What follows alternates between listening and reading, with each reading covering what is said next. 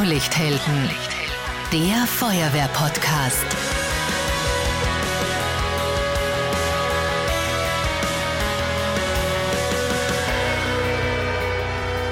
Diese Folge wird präsentiert von Raiffeisen Niederösterreich. Wir macht's möglich. Servus, hallo und herzlich willkommen beim Feuerwehr-Podcast Blaulichthelden. Ich bin Marcel Kilic und heute geht es um einen Wettkampf, der nur alle vier Jahre stattfindet. Es geht um den dritten Bundeswasserwehrleistungsbewerb. Hier treffen sich die besten Zielenfahrerinnen und die besten Zielenfahrer aus ganz Österreich und sie zeigen, wie spannend der Wasserdienst bei der Feuerwehr ist. Dieses Mal am Gelände der Steirischen Feuerwehr- und Zivilschutzschule in Lebring. 283 Zielenbesatzungen geben auf der Mur Vollgas. Und die schnellsten Feuerwehrmänner und die schnellste Feuerwehrfrau sind heute hier zu Gast bei Blaulichthelden. Von der Feuerwehr Krems an der Donau, Löschmeister Kerstin Wimmer, herzlich willkommen. Ja, hallo. Und auch bei mir ist von der Feuerwehr Erla, auch in Niederösterreich, Hauptfeuerwehrmann David Frank, herzlich willkommen. Ja, freut mich, danke. Dein Kamerad, der mit dir auf der Ziele steht, ist Verwaltungsmeister Manuel Meyerhofer, auch aus der Feuerwehr Erla. Schön, dass du da bist. Herzlich willkommen. Hallo, danke für die Einladung. Sehr gerne. Ihr seid Teil der schnellsten Gruppen beim Bundeswasserwehrleistungsbewerb. David und Manuel, ihr habt im Zielen Zweier Bronze und Silber die schnellste Zeit gefahren. Einmal 6 Minuten 38 und 64 Hundertstel im Bronze und in Silber waren das 6,38, 21. Und äh, Kerstin, du bist die schnellste Frau im Zielen einer Bewerb mit 7 Minuten 48, 13. Warum macht man das? Warum, äh, warum ist Wasserdienst für euch so wichtig? Geht es da um eine sportliche Leistung? Ist es ein Hobby oder steht sozusagen das höhere Ziel? Ja? Helfen im Einsatzfall, im Hochwasserfall im Vordergrund. Was ist eure Motivation? Es ist einerseits natürlich das Sportliche, das mir Spaß macht. Ähm, also einerseits ist es ein gesunder Sport, glaube ich. Es ist irgendwie für, für den Körper sehr ausgleichender Sport. Man braucht Ausdauer, man braucht Kraft, man braucht irgendwo Koordination. Und es hat sich aber über die Jahre das Ziel dann auch verändert. Also früher war es sicher nur mehr der Wettkampfgedanke. Mittlerweile muss ich sagen, ist es doch auch ein Riesengrund, warum ich mitfahre, die Gemeinschaft, die man dann bei den Bewerben spürt und auch gerade in der eigenen Feuerwehr. Und das lockt dann doch an, auch gemeinsam Ziele zu erreichen. Und das hat sich über die Jahre noch bei mir definitiv verändert. Mhm. Und ihr seid schon immer gemeinsam gefahren, äh, Manuel und David, oder wie hat sich das ergeben? Na, also wir haben gemeinsam sogar also den Wasserdienst Grundlegang gemacht, den WD20. Und sagen wir, es hat sich da, sagen wir, zu der Zeit schon ein bisschen herauskristallisiert, dass eventuell ein bisschen was entstehen könnte, sage ich mal. Und ja, seitdem sind wir eigentlich jeden Bewerb bis auf einmal gemeinsam gefahren. Also ein Landesbewerb, da war der David krank. Aber ansonsten sind wir jeden Landes-, Bezirks- und Bundeswehr gemeinsam gefahren. Mhm. Kerstin, wie war das bei dir in Krems? Also ich bin grundsätzlich eigentlich übers Zündfahren zur Feuerwehr gekommen. Ah, wirklich wahr? Weil eine Freundin von mir eben Zünd gefahren ist und ich öfter mit ihr mitgefahren bin. Und das hat mir halt Spaß gemacht. Wir sind dann auch viel einfach zum Spaß gefahren, gar nicht wettkampfmäßig. Da bist du vorn gesessen wie in der Gondel in Venedig und ja, am äh, Anfang die Freundin auf jeden hat Fall. ja, so hat's begonnen. Und dann habe ich auch den Kurs eben gemacht, den WD20. Bin meinen ersten Bewerb gefahren und es haben sie eigentlich gleich Erfolge eingestellt. Darum hat's dann nur mehr Spaß gemacht und dann bin ich am Ball geblieben und jetzt so erfolgreich. Mhm. Das ist äh, spannend, dass ihr sagt, WD20 war bei euch so ein, äh, so ein Auslöser. Bei mir war es das nicht. Ähm, das war, ich bin äh, mit 15 überstellt worden. Ich war fünf Jahre bei der Feuerwehrjugend und ähm, wir haben einen, äh, einen Kameraden in der Feuerwehr gehabt, der irrsinnig motiviert war beim Zielenfahren und der hat zu uns gesagt, zu einer ganzen Gruppe an, ich glaube, fünf, sechs Burschen waren wir, macht's doch WD10 und WD20 und das haben wir dann gemacht. Und es war Anfang April und es war wirklich am Anfang noch so eine Eisschicht auf der Ziele drauf, wenn man da in der Früh herkommt, ja, äh, wo man zuerst einmal ein bisschen Wasser drüber, drüber lernen hat müssen, dass der Frost weg ist, dass man nicht rutscht. Und ähm, ich bin in der ersten Pause, bin ich aufs Klo gegangen und wie ich zurückgehe zur Ziele, zur Donau, kommt mir mein Kollege auf der Ziele schon waschelnass entgegen. Den hat in der Zwischenzeit reingehauen, ja. Und bei dem war die Motivation dann auch vorbei.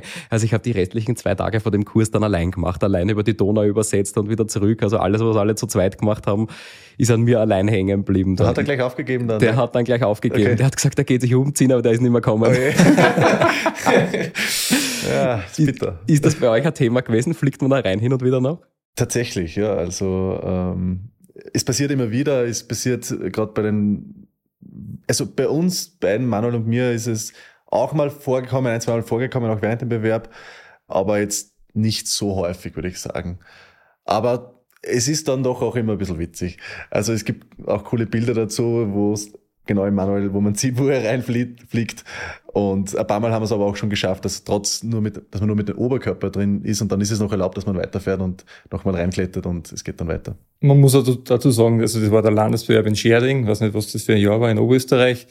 Und ich war nicht der Einzige, der reingelungen ist, sondern es war halt äh, Hochwasser. Ja, also es war eine sehr starke Strömung. Und wenn man da in Oberösterreich fährt man ja immer Boje und wenn man das ein bisschen unterschätzt hat, hat es da sprichwörtlich ein Watschen gegeben und dann ist man vorne halt nur mehr Passagier und liegt man halt relativ schnell im Wasser. Mhm. So ist es damals passiert.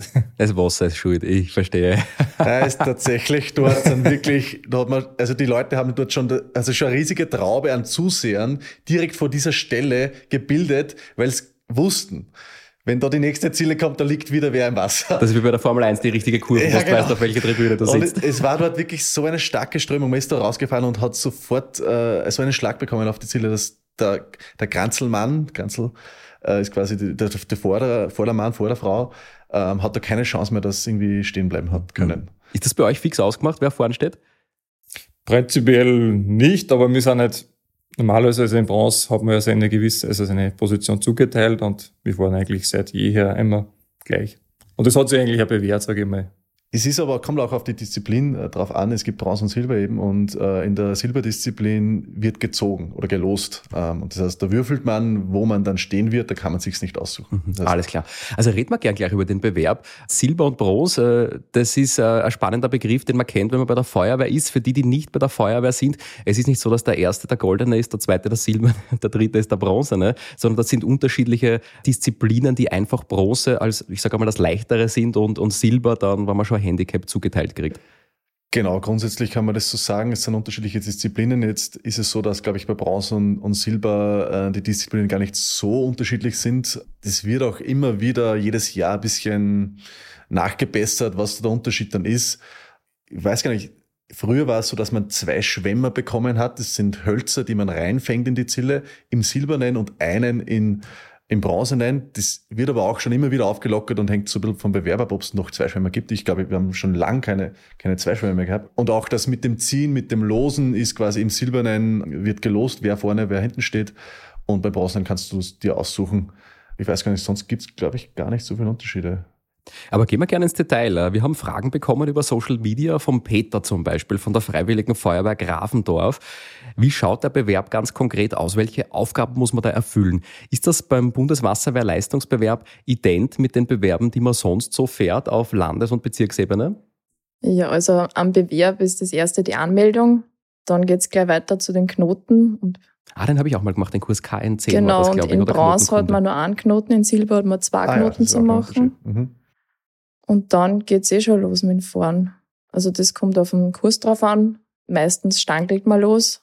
Also eigentlich eh fast immer, oder? Ja, fast immer. Ja. Also zuerst stangelt man los, dann äh, kommt irgendwann der Schwemmer, den muss man aufnehmen. Also da steht einer und wirft ein, ein Stück Holz in oh, den Fluss. Genau, oft ist das gleich die Wende zum Rudern. Und es gibt aber auch Bewerbe, da fährt man weiter und da und das mit dem Schwemmer, das klingt jetzt zu einfach. Also ich, ich habe das auch mal gemacht. Ja.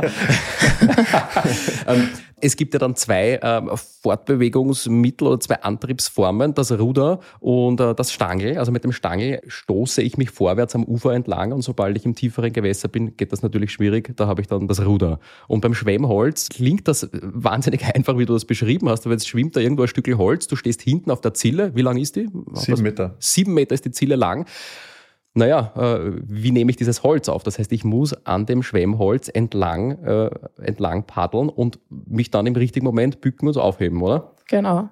Naja, wenn du Profi bist, dann nützt du die Strömung, lässt das Schwemmholz zu dir kommen. Ah ja.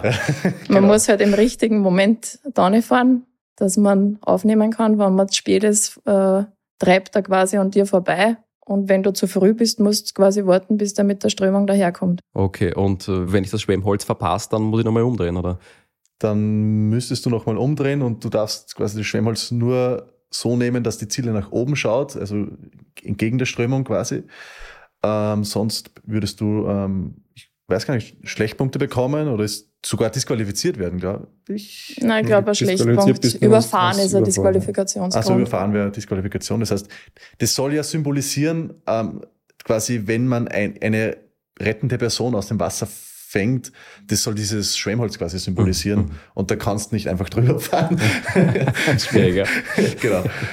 Okay, das heißt, wir stoppen die Zeit. Ich habe am Anfang ja gesagt, äh, welche Zeit ihr gefahren seid. äh, Und für jeden Fehler bekommt man dann sozusagen Strafsekunden. Ja. Wie viele Strafsekunden sind das bei, was kann ich mir vorstellen? Drei, normalerweise welchem Delikt? 30 Sekunden. Es gibt eigentlich nur 30 Strafsekunden. Also entweder Disqualifikation oder 30 Strafsekunden. Da kommt schnell was zusammen dann.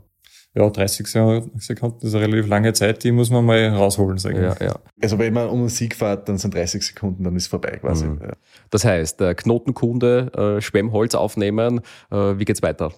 Dann kommt man zu den Zielengassen und da gibt's dann meistens die Wände. Ähm, Das heißt, man dreht die Zille 180 Grad, fährt durch die nächste Gasse durch und dreht sie wieder 180 Grad, dass man wieder so steht, wie es, äh, wie es gedacht ist, die Zille. Genau, also und dazwischen gibt's halt je nach Bewerber, also das ist bewerbsmäßig, glaube ich, unterschiedlich, je nachdem, was sich die Leute dann eben einfallen lassen. Ähm, verschiedenste Bojen, Manöver, die man fährt.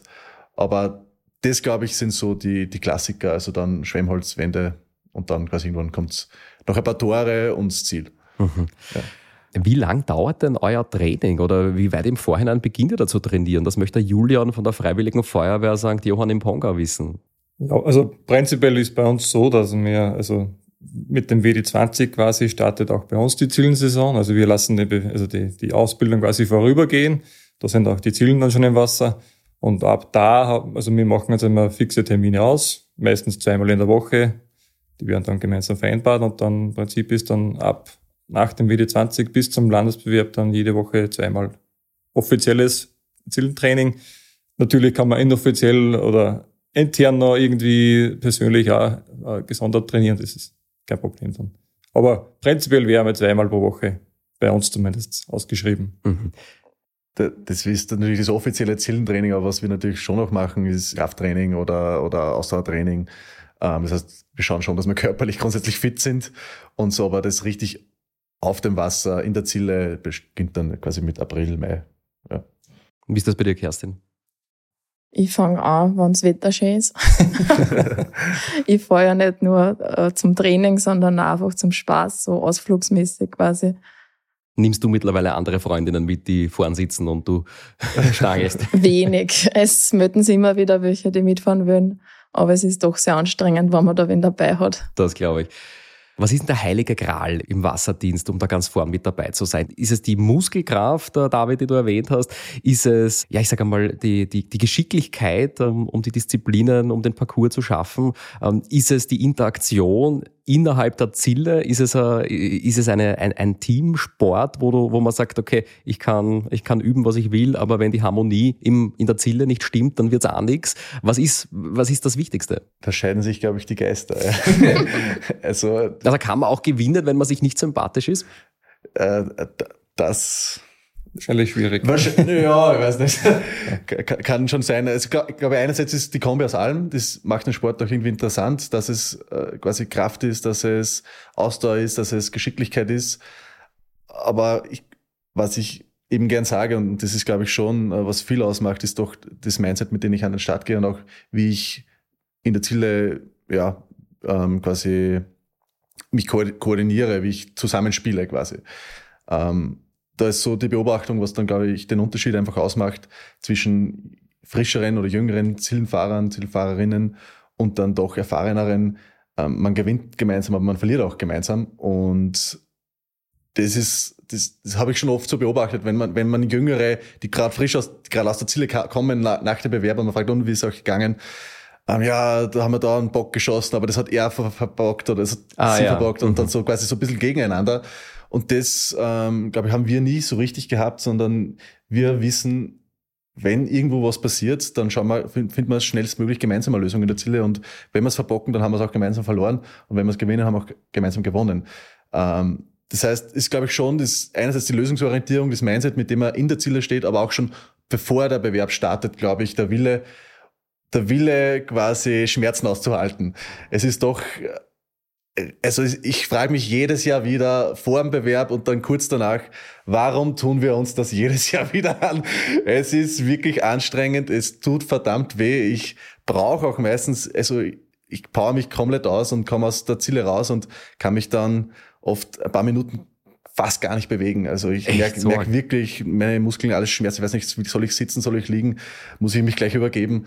Ähm, es ist einfach für mich äh, extreme Anstrengung ähm, und beobachtet man auch bei anderen und bekommt man auch immer wieder als, als, als Rückmeldung. Das heißt, ich glaube auch das mit dem Mindset reinzugehen, es wird gleich heftig, aber das auch auszuhalten, ich glaube, das ist auch so ein wichtiger Punkt, wenn man schnell fahren will, dass man da über seine Grenzen quasi geht. Also es ist kein Marathon, es ist in dem Fall ein Sprint. Es ist eigentlich ein, ein Sprint und so, es sind immer so fünf bis sieben Minuten, die man fährt. Ähm, die tun halt verdammt weh auch. Ja. Mhm. Das ist mhm. so eine blöde Distanz irgendwie. Mhm. Manuel, ist das so bei dir auch? Leider Gottes ja. Also ich wäre froh, wenn es anders wäre, aber ja, es ist, wie gesagt, eh wie der David gesagt hat, nach dem Bewerb. Also man, man spürt die, wirklich die Hände, den ganzen Körper, die Lunge. Also man ist wirklich ausgepowert und man hofft eben dann nur, dass es gereicht hat dann, ja. Mhm, mh. Also das klingt schon sehr nach ja, Leistungssport, wo auch eine mentale Komponente irrsinnig wichtig ist. Jetzt haben Olympiasportler oder unsere Nationalteams, die haben, äh, die, die haben Fitnesstrainer, die haben Ernährungsberater, die haben, äh, die haben äh, Mentaltrainer, die, die, die machen alle möglichen Formen von, von Meditation und äh, Entspannungsübungen. Wie geht's ja mental an die Sache ran? Schaut euch zum Beispiel die Gruppen vor euch an, ja? Schaut euch da was ab und uh, um irgendwo rauszufinden, ja, wie, die Strömung ist. Ich meine, ihr übt sonst auf der Donau. Ähm, in dem Fall äh, war das auf der Mur, ist ein Gewässer, das man nicht jeden Tag befährt dann zum Beispiel. Aber wie geht's ja da um? Schaut euch die anderen Gruppen an, sagt ihr, na, wir machen unser Ding und wir kommen, liefern ab und dann gehen wir wieder. Äh, wie schaut so, wie schaut so ein Bewerbstag aus? Ja, also prinzipiell, wenn wir jetzt, sagen wir, zum Bewerb kommen, dann schauen, schaut man sich mal die Strecke an, ja, dann wartet man, ja, wenn die ersten Bewerber kommen, schaut man einmal zu, wie, wie tun es beim Stangeln, sage ich jetzt mal, oder gibt es irgendwelche Tücken, auf die man aufpassen muss, die bespricht man dann auch gemeinsam. Wir, also da die besprechen dann, also wir gehen im Prinzip den kompletten Kurs von Start bis zum Ziel einmal durch. Also wir fahren quasi in der Gedanken mal den Kurs durch, die, die kritischen Stellen analysieren wir noch ein bisschen und dann, ja, habe gesagt, das ist eh ein Prozess, der mehrere Minuten bis zu einer Stunde, sage ich mal, sicher dauern kann. Und dann, sage ich mal, geben wir halt dann auch selber an den Start. Wir haben halt heuer, sagen wir, beim Bundesbewerb, wenn jetzt einmal auf das zurückkam, haben wir halt leider nicht das Glück gehabt, denn wir waren Start Nummer eins, also wir haben quasi den Bewerb eröffnet. Deswegen sind wir schon einen Tag früh angereist, haben uns am Vortag schon quasi intensiv die Strecke ein bisschen angeschaut, wo könnte man da ein bisschen, wo, wo sieht man ein bisschen was, ja. Wo könnten da die, die Tücken sein ja, deswegen sind wir jetzt schon mal früh angereist und weil wir eben den Vorteil, sage ich mal, dadurch nicht gehabt haben. Aber Darf man die Strecke vor Ort auch einmal fahren äh, oder erst wirklich beim Bewerb? Also prinzipiell gibt's also beim Bundesbewerb, sage ich mal, gibt's die, die Möglichkeit nicht. Also es war explizit ausgeschrieben, dass keine Trainingsmöglichkeit besteht. Wenn natürlich jetzt bei Bezirks- oder ja, Landesbewerben, was jetzt gar nicht, aber Bezirksbewerben kann man, wenn man weiß, wo die Strecke ist, kann man jetzt den Untergrund, sage ich mal, also die Schlacht, es bei uns heißt, äh, kann man natürlich beüben oder trainieren und dann ist, man kriegt schon ein bisschen mit oder man bekommt so ein bisschen ins Gefühl, mhm. wie, wie sich, sage ich mal, die Strecke fahren lässt. Ich möchte vielleicht zu dem, was du vorher gesagt hast, nur was ergänzen. Also wir schauen sich die Strecke vorher an ähm, und mittlerweile haben wir schon irgendwie so die Expertise, dass wir unsere eigenen Schwächen kennen. Das heißt, ich weiß ganz genau, wo ich Probleme haben werde bei der Strecke. Mir passiert es zum Beispiel ständig, dass ich irgendwie irgendwann so fokussiert bin, dass ich dann an Dingen vorbeifahren würde und weiß aber, dass der Manuel das perfekt kann, der behält immer einen super Überblick und sage ihm dann, Achtung, da ist ein Tor, das werde ich womöglich übersehen. Gib mal kurz irgendwie einen Wink, äh, dass ich da eh genau die Richtung erkenne und, und da nicht vorbeifahre. Also solche Sachen, ich, ich kenne mich gut genug, dass ich weiß, wo ich die Fehler machen werde und weiß aber, dass wir uns da gegenseitig unterschiedliche Stärken einfach haben und schauen auch, wie wir die gut einsetzen können für uns beide. Aber das heißt, die Tore sind nicht immer an derselben Stelle oder schon? Ist das standardisiert? Nein, also das ist grundsätzlich ist, ist jede Strecke auf jedem Fluss, wo man fährt, ist immer unterschiedlich.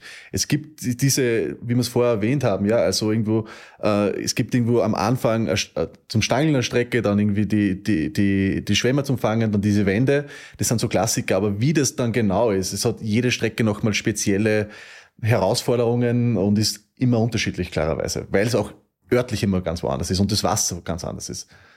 Wie ist das mit der Ziele selbst? Muss man die selber mitnehmen oder fährt da jeder mit, der, mit derselben?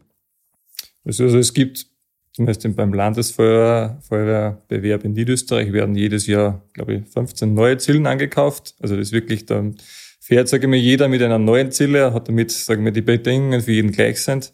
Bei Bezirksbewerben schaut es ein bisschen anders aus. Da werden ja von den einzelnen Feuerwehren die Zielen, sagen wir mal, zum Bewerb gebracht und da gibt es teilweise schon ein bisschen gravierende Gewichtsunterschiede, sage ich jetzt einmal. Und ja, das, man würde man kann so sagen, ab und zu ein bisschen ein Handicap, ja. Also gibt es da keine Zielnorm, dass man sagt, die, die, die müssen alle gleich ausschauen, gleich viel wiegen? Ja, im Prinzip, es gibt ja nur zwei Hersteller in Österreich und die sind, sagen wir, von der Art gleich, vom Aufbau ein bisschen unterschiedlich, aber ansonsten glaube ich, die Abmessungen sind gleich und das Gewicht, denke ich mal, auch relativ gleich. Mhm, mhm.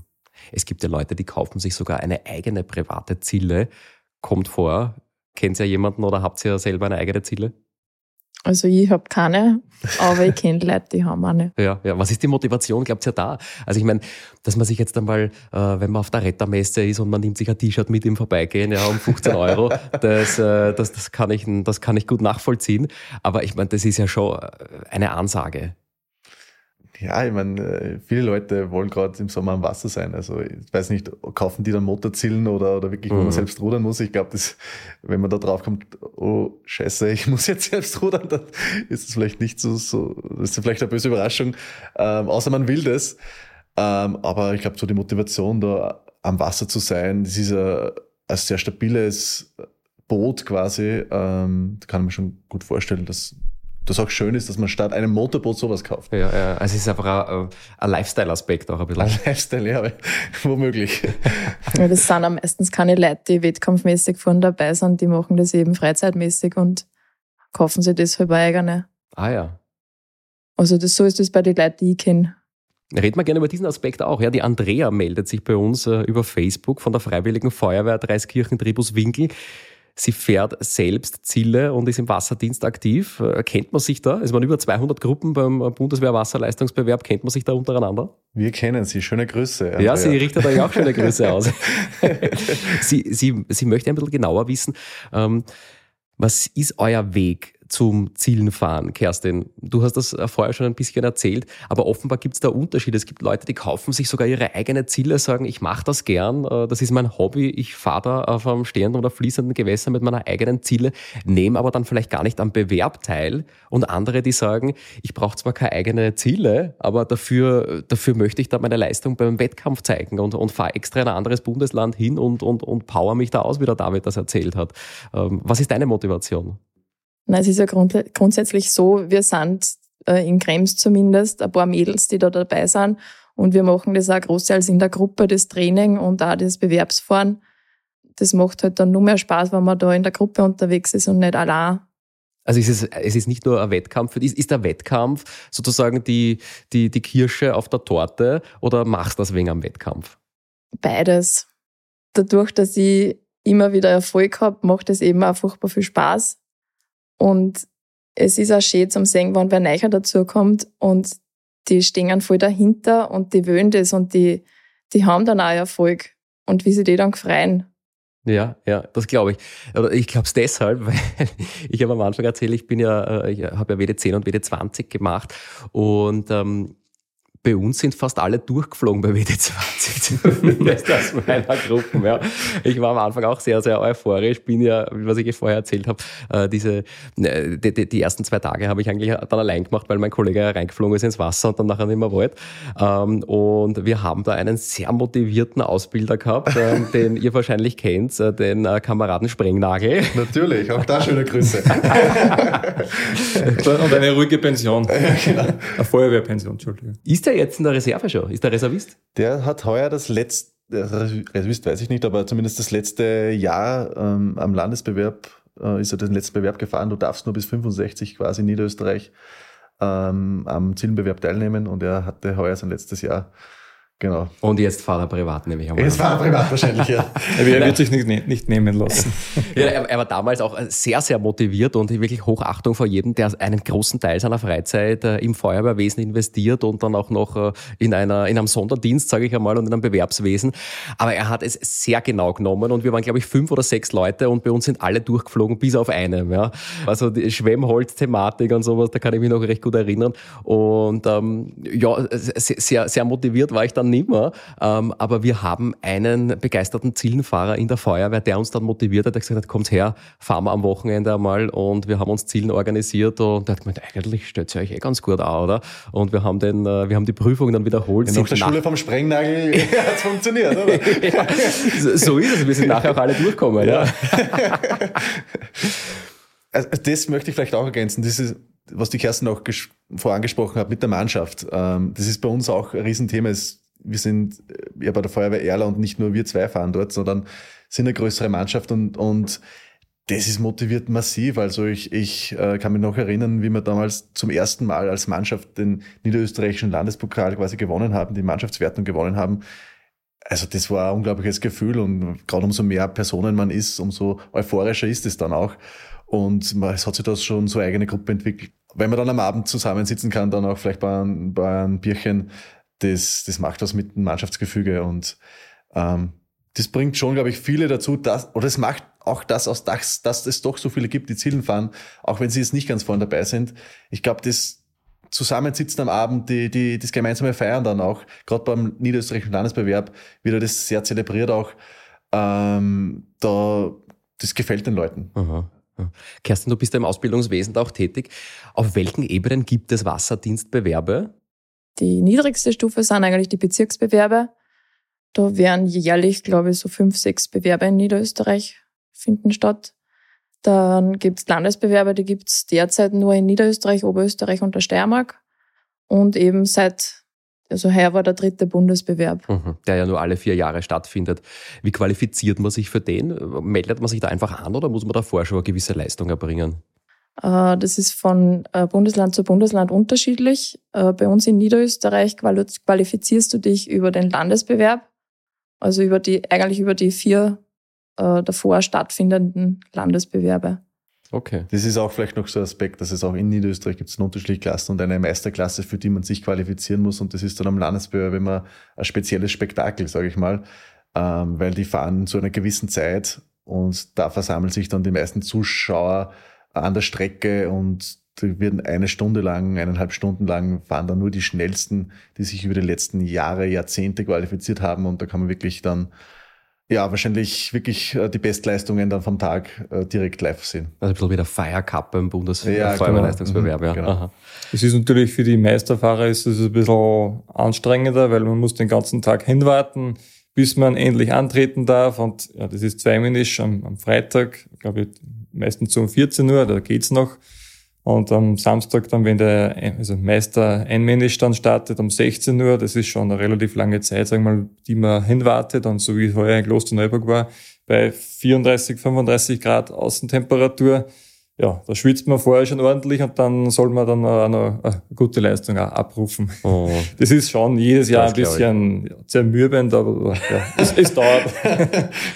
ja, nicht nur lustig. Es hat auch seine die Schattenseiten, sage ich mal, von der, von der Meisterklasse. Das glaube ich.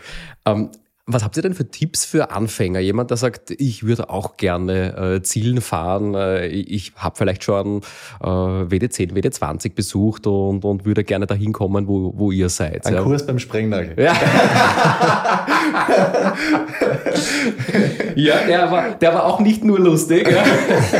aber wir haben was gelernt. Ja. Ähm, ihr kennt sie mit recht gut, glaube ich, oder? Ja. ja. Sagen wir so, es hat sich ein bisschen in den, den letzten Jahren, sage ich mal, ein bisschen eine Freundschaft, sage ich mal, entwickelt. Entwickelt, ja. Also er kennt mich sicher nicht mehr, aber liebe Grüße an der Stelle. falls er okay, ein Kurs beim Sprengnagel. Jetzt ist, der, jetzt ist der Reservist. Jetzt muss man nicht fragen. Ja? Was kann man von euch lernen? Was würdet ihr mitgeben? Vielleicht auch, äh, ich meine, ihr analysiert die Strecken, ja? ihr habt schon ein richtig gutes Gespür dafür. Was sind so Sachen, die, die ihr erst über die Jahre gelernt habt? Ja? Äh, Mit welchem Fuß steht man vorn? Ja? Wie hält man das Stangel? Ich weiß nicht. Gibt es irgendwelche Erkenntnisse, wo ihr sagt, das ist jetzt für mich ein Aha-Erlebnis und ab jetzt mache ich es nicht mehr so, sondern jetzt mache ich es so?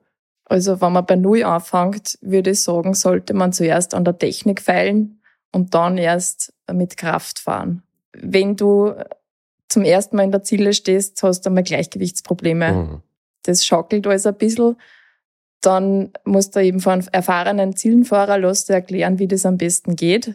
Wo steht man da? äh, Genau. Das, das, das, Im Einmeinischen, Ja. äh, im hinteren Bereich vor der vor dem Steuer, Steuerbankerl. Ah ja, okay. Und du stehst ja entweder links oder rechts, je nachdem auf welcher Seite das Ufer ist. Und es gibt da Leute, die können nur auf ein Ufer fahren. Da kann ich nur empfehlen, beübt beide Ufer, rudert auf beiden Seiten.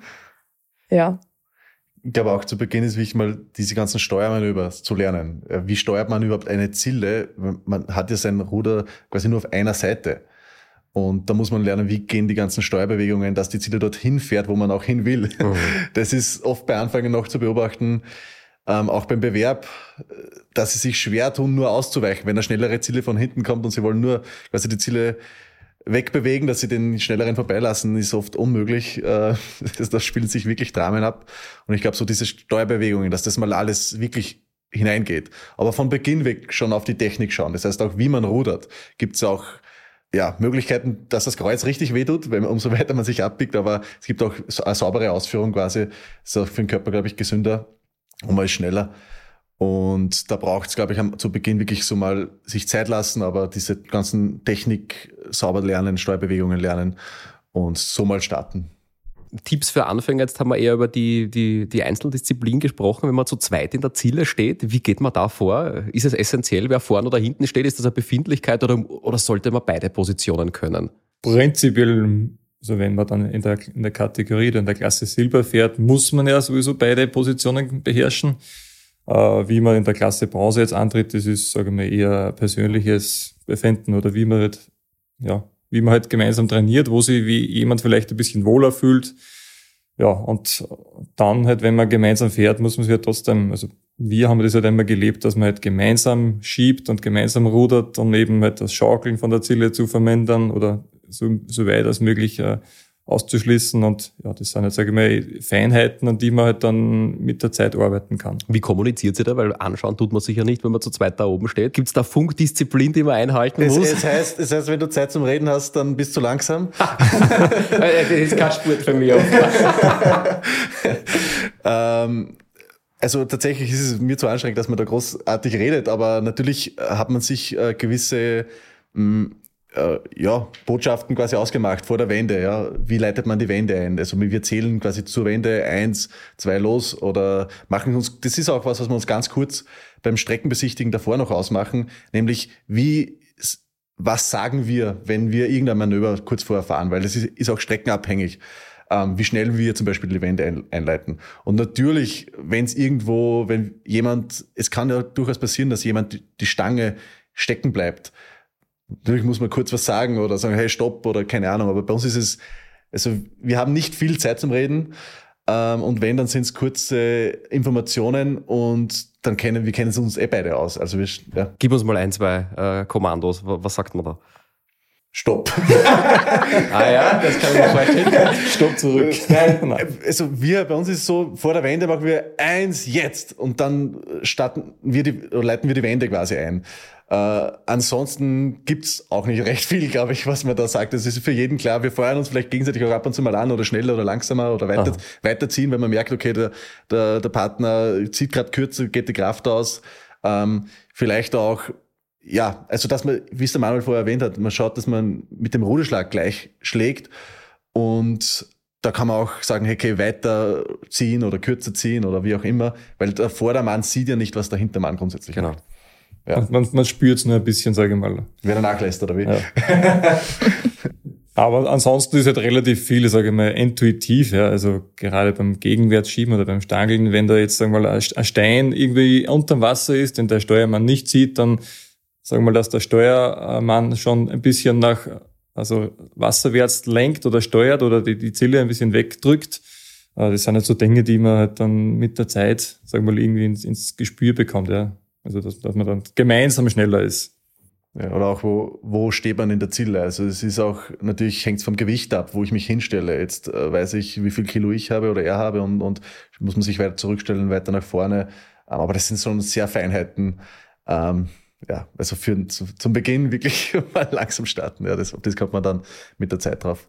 Was, glaube ich, auch gut ist, äh, das haben wir schon auch immer wieder mal gemacht, ist, dass wir uns einfach selbst gefilmt haben beim Training äh, dass wir uns mal sehen, wie stehen wir denn eigentlich drin, wie schaut denn das von draußen aus und um so auch ein bisschen dazu zu lernen, ähm, wie, wie man noch anders fahren könnte oder ja, wie schnell man dann ist, wenn man weiter vorne steht, weiter hinten steht, damit man da ein bisschen ja, quasi was dazulernt. Mhm.